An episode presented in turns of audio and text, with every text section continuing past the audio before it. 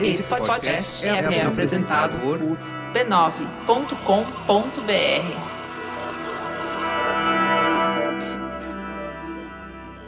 Antes de tudo, você precisa saber que esse é o primeiro episódio de uma minissérie que vai versar sobre a trajetória negra no futebol brasileiro. Quando comecei a estudar sobre esse tema, percebi que tinha muita história boa para contar e que seria muito difícil condensar tudo num episódio de 30 minutos, que é a nossa proposta aqui.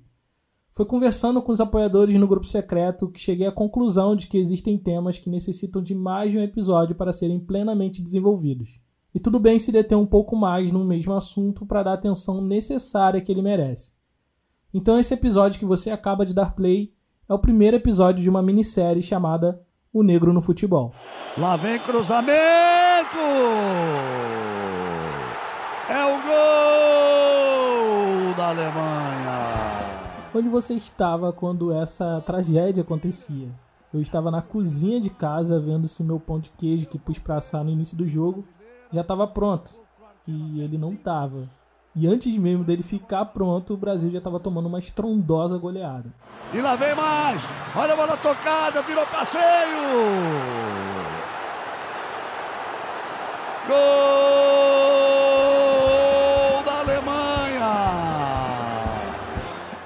brasileiro construiu uma autoestima elevada no que diz respeito ao futebol. Afinal de contas, são cinco títulos mundiais uma trajetória invejável que inclui ter o maior jogador de todos os tempos figurando no seu elenco. Eu sou nascido em 1989 e a primeira Copa que eu tenho lembrança real é a Copa de 1994, a Copa do Romário e Bebeto, aquela que trouxe o Tetra pra gente. E esse grito eufórico do Galvão Bueno, que já virou até meme, tem um motivo específico. Desde 1970, o Brasil não ganhava um título mundial. Ou seja, 24 anos. Minha mãe não tinha visto um título mundial até então e eu, com apenas 5 anos de idade, já assisti o Brasil ser campeão. Depois disso, o Brasil chegou na final da Copa de 98 e foi campeão na de 2002. Na minha jovem cabeça se construiu a ideia de que o Brasil nasceu para ser protagonista nas Copas do Mundo, destinado a, no mínimo, disputar uma final. Então nada tinha preparado meu psicológico para uma goleada de 7 a 1 ainda mais com o agravante de ser uma Copa disputada aqui no Brasil. Mas ver a seleção perder em casa não é um privilégio da nossa geração. Essa não foi a primeira vez que a seleção passava um estrondoso vexame numa Copa do Mundo disputada no Brasil.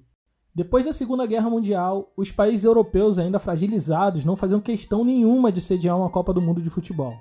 Isso abriu caminho para que países sul-americanos se candidatassem com grande chance de vitória. Depois de uma disputa acirrada com o Uruguai, o Brasil foi eleito o país sede da Copa de 1950. O país chegava ao seu ápice na história do futebol até então. Tinha uma aclamada seleção de jogadores, tinha o Maracanã, que naquele momento era o maior estádio do mundo, e agora podia se consolidar politicamente como um país protagonista na América do Sul.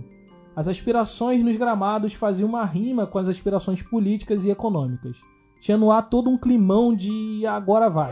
Podemos anunciar a entrada em campo da equipe brasileira.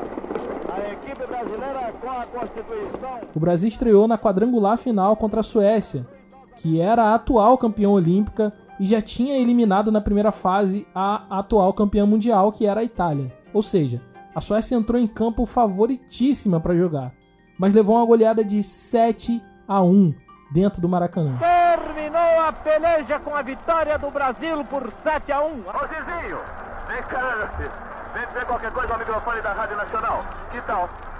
Ouvintes da Rádio Nacional, boa tarde. Estou satisfeito, mas isso é somente o início. Ainda temos dois adversários duros pela frente. As arquibancadas absolutamente lotadas do Maracanã iam um completo delírio enquanto sacudiam seus lenços brancos por sobre a sua cabeça. No dia seguinte, a imprensa internacional declarava que o futebol brasileiro era um futebol do futuro, absolutamente surreal. O jornal italiano comparava o Zizinho ao Leonardo da Vinci. No segundo jogo da quadrangular, o Brasil meteu 6 a 1 na Espanha. Mais uma goleada indiscutível. A seleção brasileira estava sobrando em campo, goleando as maiores potências do futebol mundial, enquanto seu provável adversário da final, que era o Uruguai, passava sufoco para conseguir uma mísera vitória. O Uruguai empatou o primeiro jogo e o segundo eles só ganharam no sufoco de 3 a 2 da Suécia. Lembra aquela Suécia que levou 7 a 1 do Brasil? Então, naquela altura do campeonato, diante de claras evidências da superioridade no futebol brasileiro. Não tinha um brasileiro sequer no território nacional que não tinha absoluta certeza de que o Brasil iria ser campeão mundial. O Brasil construiu o maior estádio do mundo, planejou e executou a organização impecável na Copa de Ouro, e até aquele momento jogava um futebol bonito, sem defeitos, que dava gosto de assistir. Tava tudo dando muito certo, e ninguém se lembrava quando as coisas tinham dado tão certo aqui nesse lugar chamado Brasil. E como vocês devem saber, o jogo decisivo seria contra o Uruguai. E o Brasil só precisava de um empate. Um empate era o suficiente para que o Brasil levantasse o caneco. O povo que lotava o Maracanã e a multidão que estava de pé ouvindo o rádio lá do lado de fora queria muito mais do que só um empate. Onde já se viu uma seleção que está jogando futebol desse ganhar uma Copa do Mundo em casa por empate? Nem pensar, ninguém pensava na possibilidade do Brasil, que meteu 7 a 1 e depois 6 a 1 fosse empatar com os uruguaios. Mas apesar de tudo isso, também existia a irresistível confiança de que o Brasil seria vencedor. Sabe aquela confiança que você sentiu na Copa de 98 contra a França? Então, essa mesma confiança era que pairava no Maracanã.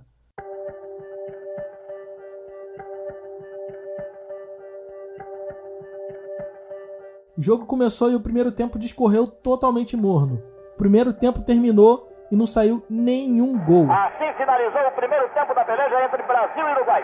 Finalíssima da Copa do Mundo com o placar de 0 a 0. Estava 0 a 0 e a torcida que foi ali para assistir mais uma goleada agora ficava tensa em pensar na possibilidade de vencer uma Copa do Mundo por empate. Como eu disse, inadmissível para aquela seleção.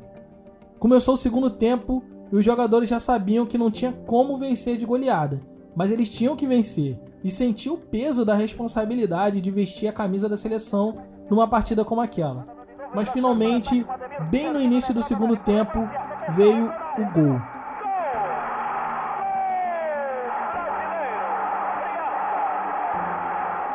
O gol do Friaça foi como um refrigério na alma dos brasileiros que ali estavam presentes. Desconhecidos estavam se abraçando, gente se beijava na multidão, inimigos dando as mãos. Por um instante, todo brasileiro era feliz. Não tinha problemas sociais e econômicos que pudessem tirar o sorriso do povo brasileiro naquele momento. O Brasil com certeza seria campeão mundial da Copa de 50.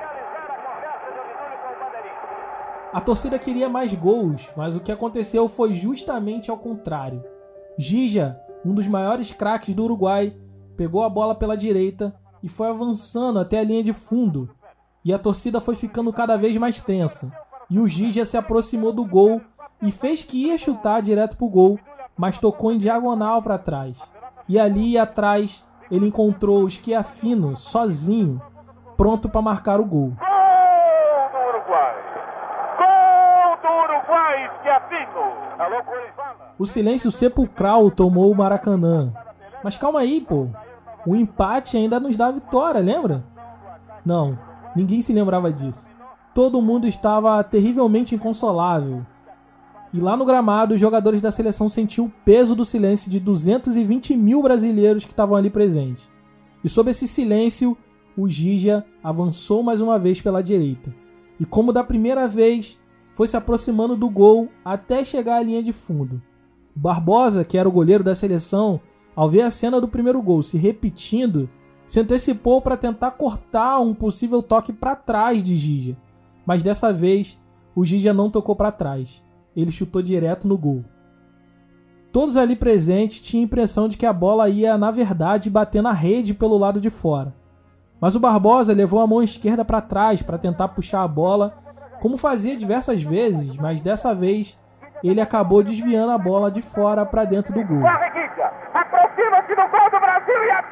Gol! E mais uma vez. Gol do Uruguai! Giga! Enquanto os brasileiros mergulhavam no profundo silêncio, Gija sacudia com as mãos a camisa azul enquanto gritava: És lá Celeste! És lá Celeste! Fim de jogo. o Brasil perdia de 2 a 1 a Copa do Mundo de 1950, em casa. O Maracanã, estádio que foi pensado para consagrar a seleção brasileira como vencedora, agora via o maior rival do Brasil naquele momento levantar a taça diante de 200 mil olhos incrédulos. Consolação natural da torcida aqui no estádio do Maracanã. E o pior ainda estava por vir.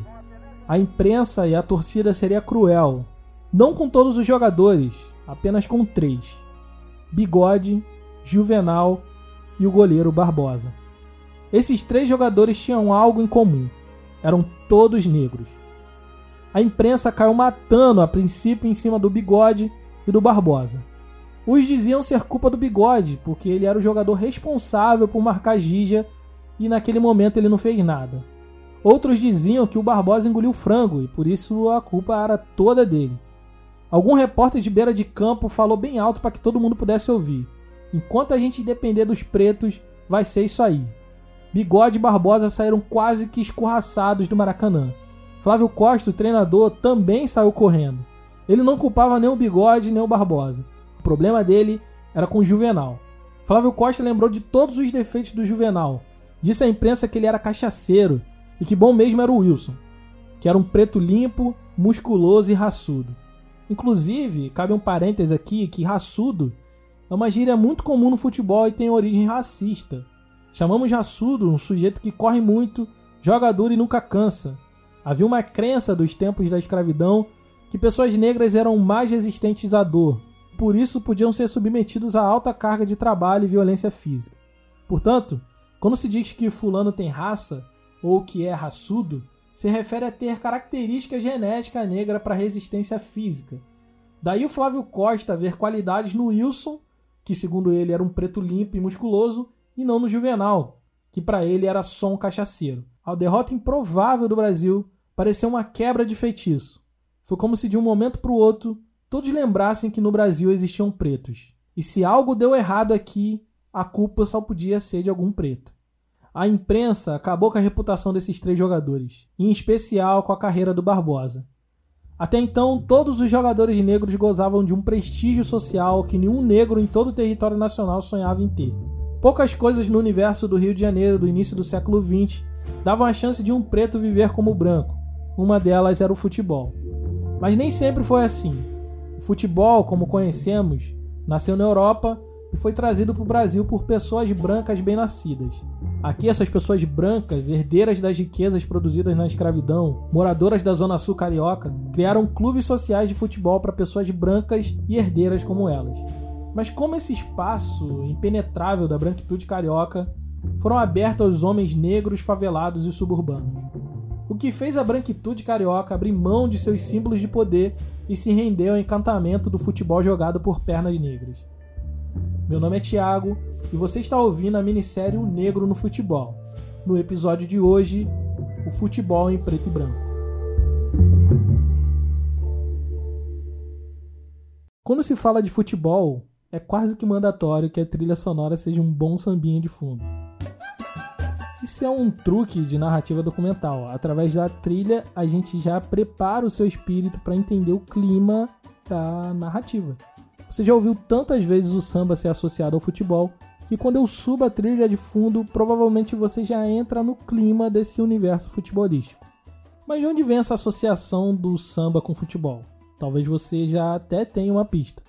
Mas na verdade o samba e o futebol são de universos totalmente distintos, na verdade até antagônicos. Um nasceu nos terreiros dos pretos em diáspora e o outro foi trazido para o Brasil por filhos de brancos imigrantes europeus. O samba é um terreno de hegemonia negra e ninguém tem dúvidas disso. Mas o futebol, às vezes a gente se esquece, mas era coisa de branco bem nascido. Assim como era o polo e o cricket, que talvez você nunca tenha ouvido falar na vida. Quando a gente pensa nos nossos maiores jogadores de futebol, vamos constatar que em sua grande maioria são de pretos e mestiços. E isso ajuda a criar no nosso imaginário que o futebol é um território naturalmente negro. E não é bem assim. Nos primeiros anos do futebol no Brasil, os jogadores eram brancos. Branquíssimos, na verdade, louros até. Quando você puxa a ficha ali dos caras, você vai ver que a maioria deles era filho de alemão, filho de italiano, filho de inglês. Jogadores mestiços e pretos não existiam. ou quando muito, eram raridades, um aqui, outro ali, tentando se passar por branco para não ser descoberto. E é totalmente compreensível, porque esse era um tempo em que se sabia muito bem quem era preto e quem era branco. Um tempo em que a sociedade deixava bem claro qual era o lugar de cada um. A popularização do futebol no Brasil começou no momento em que o país vivia sua Belle Époque, bem tropical, mas uma Belle Époque. A Belle Époque original foi vivida na Europa, no período histórico imediatamente anterior à Primeira Guerra Mundial, e foi um movimento de euforia e esperança naquele continente, que depois de muitos anos viveu seus momentos de poucos conflitos e pragas, onde a ciência se tornava cada vez mais popular e havia uma certa energia cultural e artística muito plena. O nome Belle Époque, que é francês, já nos dá uma medida do tamanho da influência cultural que a França exercia no mundo nesse momento. E o Brasil, sem dúvidas, não iria escapar dessa influência. O Brasil, que enquanto nação sempre sofreu de uma terrível crise de identidade crônica, nesse momento tentava se encaixar no mundo como uma república respeitável e civilizada. Não tinha poucos anos o país vivia sob tutela de um imperador, e nesse momento essa coisa de imperador estava um tanto demodê. Então o novo país que surgia com a república precisava se ajustar aos novos tempos. Havia um esforço das elites nacionais de promover reformas que pudessem condensar uma série de valores europeus como objetivo de redimir a nossa cultura, que para eles era degenerada por ser mestiça e forjada na vergonha do trabalho escravo.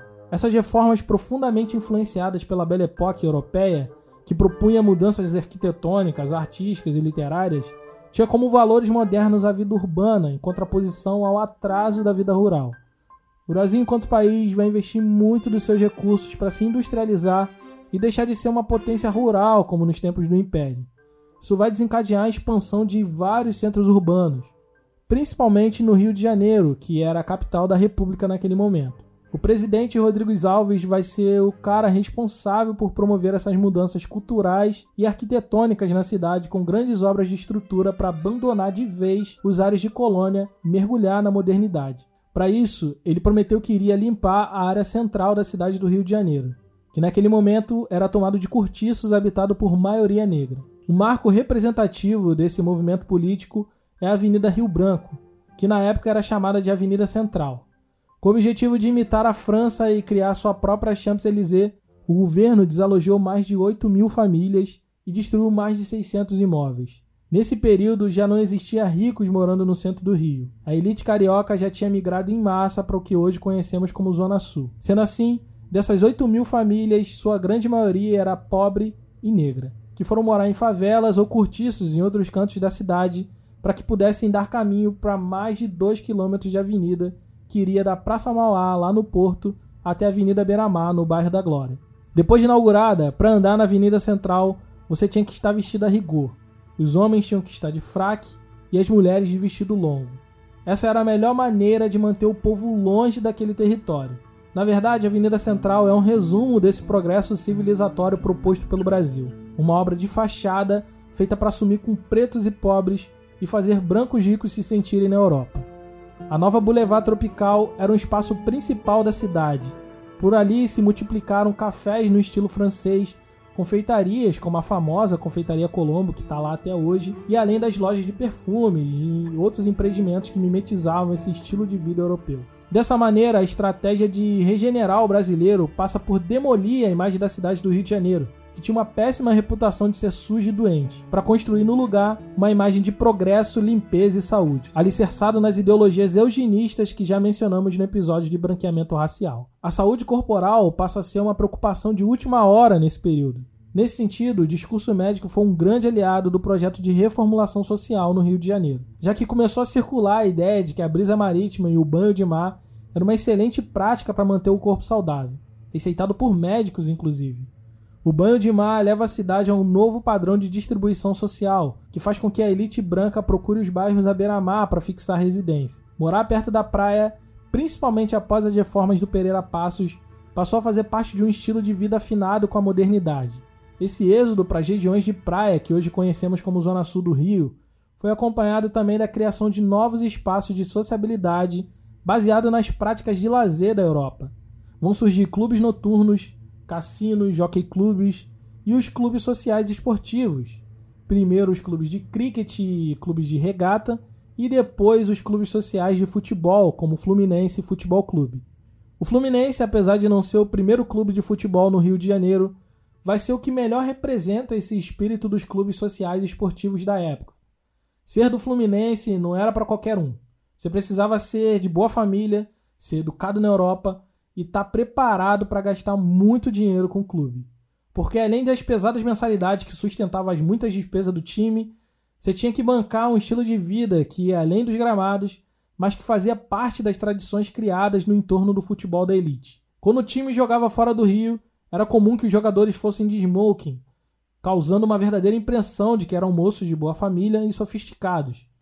É verdade que, apesar de muitos deles ser de família rica, tinha que economizar para comprar calções de futebol importados da Inglaterra, que na época era muito caro e escassos aqui no Brasil.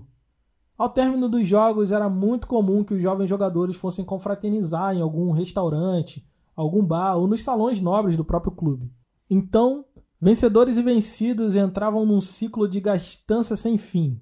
Ninguém gostaria de ser visto como um cara pão duro, pobretão, sei lá o quê. Então, se seu adversário, perdedor, está pedindo cigarro, você pede dois. Se seu amigo está pedindo um chopp, você paga o dele e ainda bebe mais dois você também. Fazer parte de um clube como o Fluminense te conferir status social. E uma vez ali, você precisava fazer o possível e o impossível para manter a sua aparência. No time, não jogava ninguém que não fosse sócio do clube. Você pagava para ir às reuniões, participar das festas nos salões nobres e se fosse melhorzinho no futebol ali, tinha alguma chance de ser escalado para o time principal. O estilo de vida aristocrata que era mandatório para se sustentar como sócio do clube fazia exclusão natural de classe e, por consequência, de raça.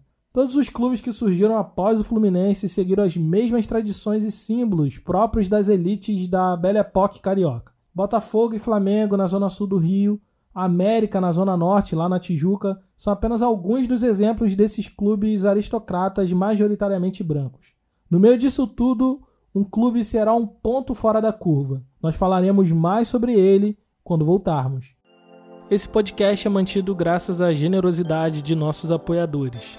Por enquanto, o História Preta é escrito, editado e publicado por mim no meu tempo livre, que cada vez está mais escasso. E por conta disso, nossos episódios têm a periodicidade quinzenal. Se você acha esse podcast importante e quer que ele continue no ar com cada vez mais episódios, considere nos apoiar em apoia.se barra História Preta. A partir de R$ reais você nos ajuda e em troca recebe no seu e-mail uma newsletter com tudo que li, vi e ouvi para produzir esse episódio. A partir de R$ reais, além da newsletter, você participa do nosso grupo secreto, recebe episódios extras e concorre a um livro de tempo em tempo. O História Preta continua independente e seu apoio nos ajuda a manter a produção de novos episódios como esse que você está ouvindo. Então, se quiser nos apoiar, acesse apoia.se barra História Preta. Na luta para combater a violência contra a mulher, o Mamilos, com apoio da Natura, lança agora a minissérie Era Uma Vez. Em cinco capítulos, juntas e juntos, a gente vai refletir sobre como trilhar caminhos para escapar desse triste conto da violência doméstica, que quase nunca é acompanhado de um felizes para sempre. Todos os episódios da minissérie Era uma Vez já estão disponíveis para download no feed do Mamilos, no seu agregador de podcast favorito. Escute agora. Bem longe das praias e do centro da cidade, foi fundado por mestres ingleses de uma fábrica de tecidos que ficava no bairro de Bangu, no subúrbio carioca, um clube totalmente fora da curva naquele momento. Em Bangu, reina a harmonia e o amor ao trabalho. Todos os operários se beneficiam de facilidades para a aquisição de casa própria. Eis um raro lugar do mundo em que todos são proprietários.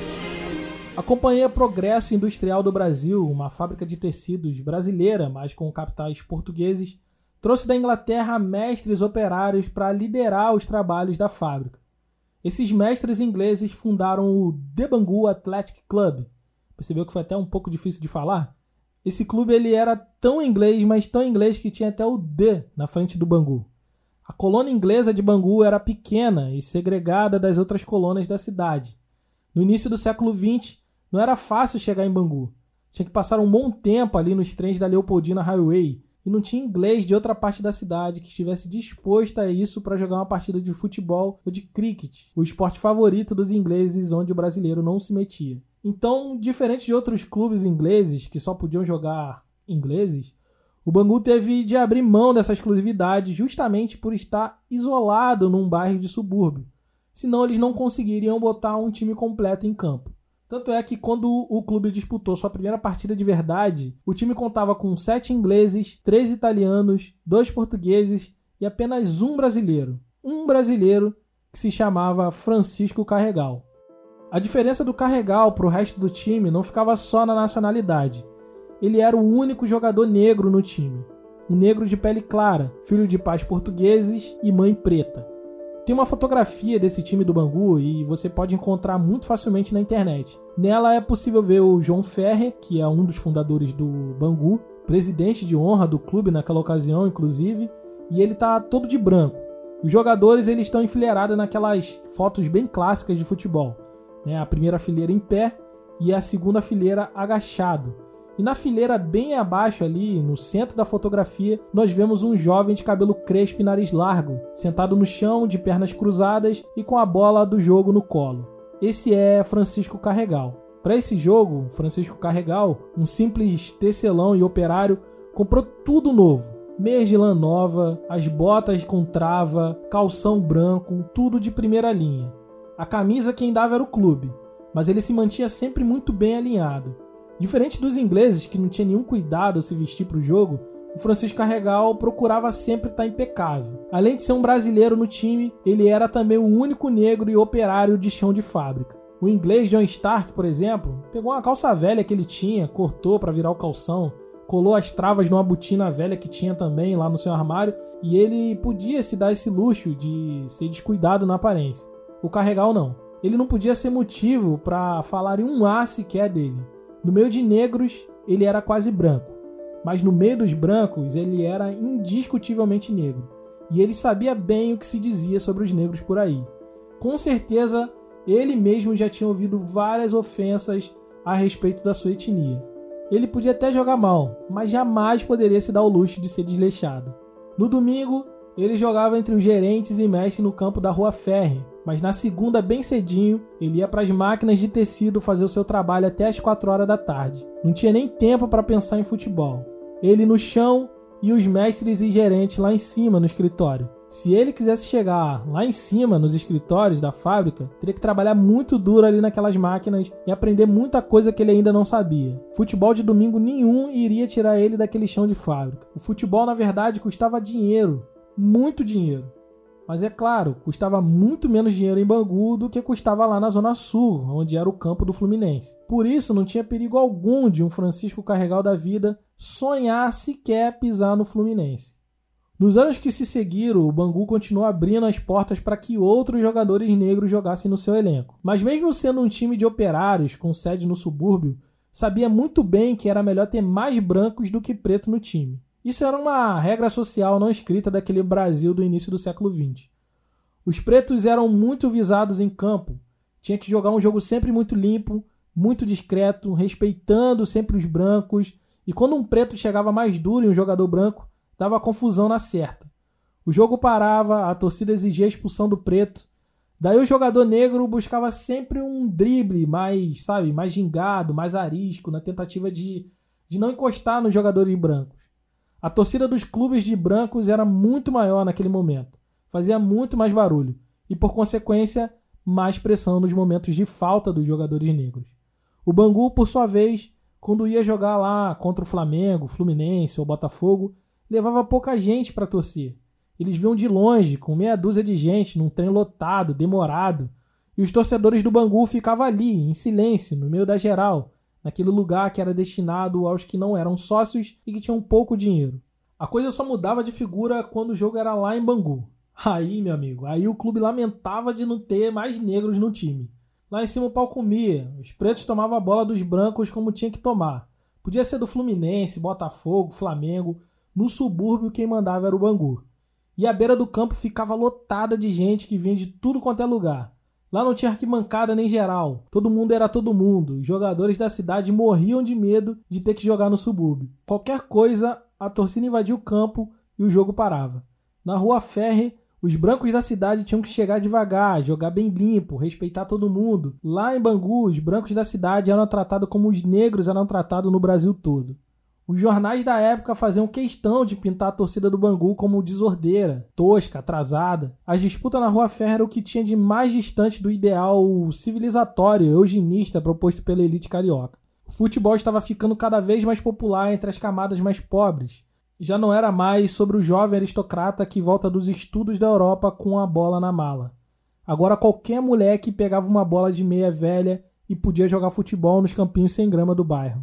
Os grandes clubes continuavam branquíssimos, mas era possível ao moleque do subúrbio sonhar em ter um bom emprego na fábrica de tecidos e um dia, quem sabe, ser um jogador do Bangu. Vendo o futebol sendo abraçado pelas camadas mais baixas da sociedade, a elite da Zona Sul tratou de limitar o acesso ao Campeonato Carioca. A Liga Metropolitana de Desportos Terrestres, fundada em 1905 por iniciativa dos dirigentes do Fluminense, comunicou a todos os clubes associados que, no caso, além do Fluminense, tinha o Botafogo, o Flamengo, o América e o Bangu, que a partir daquela data não seria mais permitido o registro de pessoas negras como jogadores. A notícia caiu como uma bomba em Bangu alguns sócios do Botafogo chegaram a protestar contra a decisão, já que o clube tinha um bom jogador negro, seu nome era Paulino de Souza, um jovem negro de família rica e associado ao Botafogo. Os membros do clube argumentavam que essa era uma decisão odiosa, inconcebível para uma república, ao que receberam como resposta que, de fato, na esfera da sociedade pública, seria terrível ter uma segregação racial.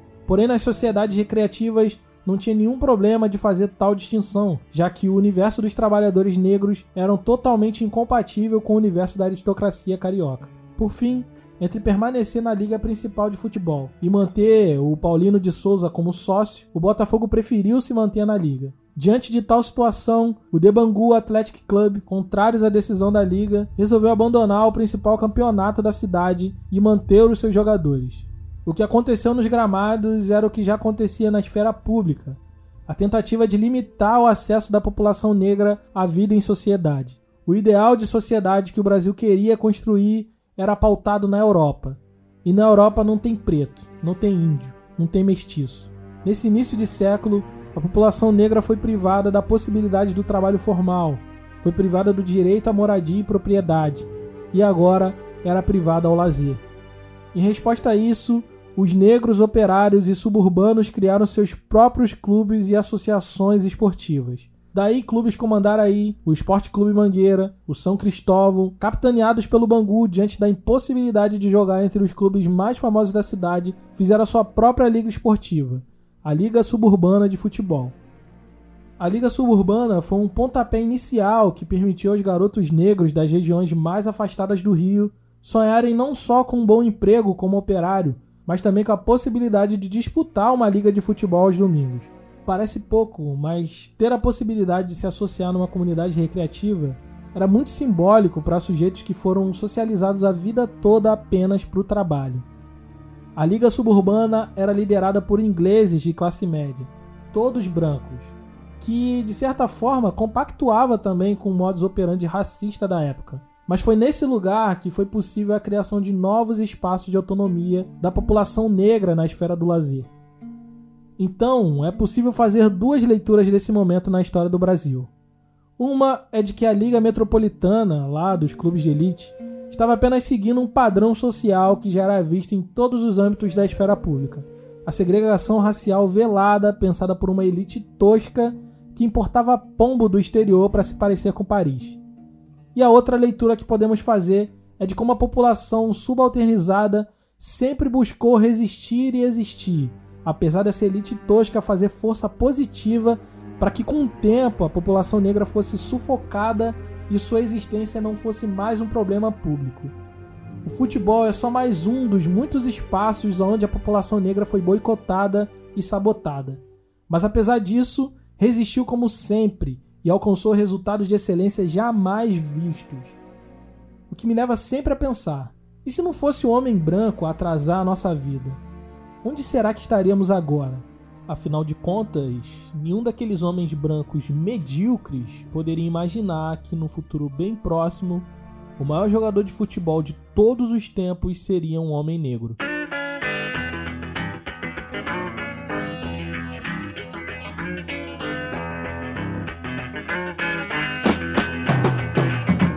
Para não perder nenhuma novidade sobre lançamentos de novos episódios e outros conteúdos que estamos produzindo, nos siga nas redes sociais. Lá você nos encontra como arroba história preta, no Instagram e no Twitter.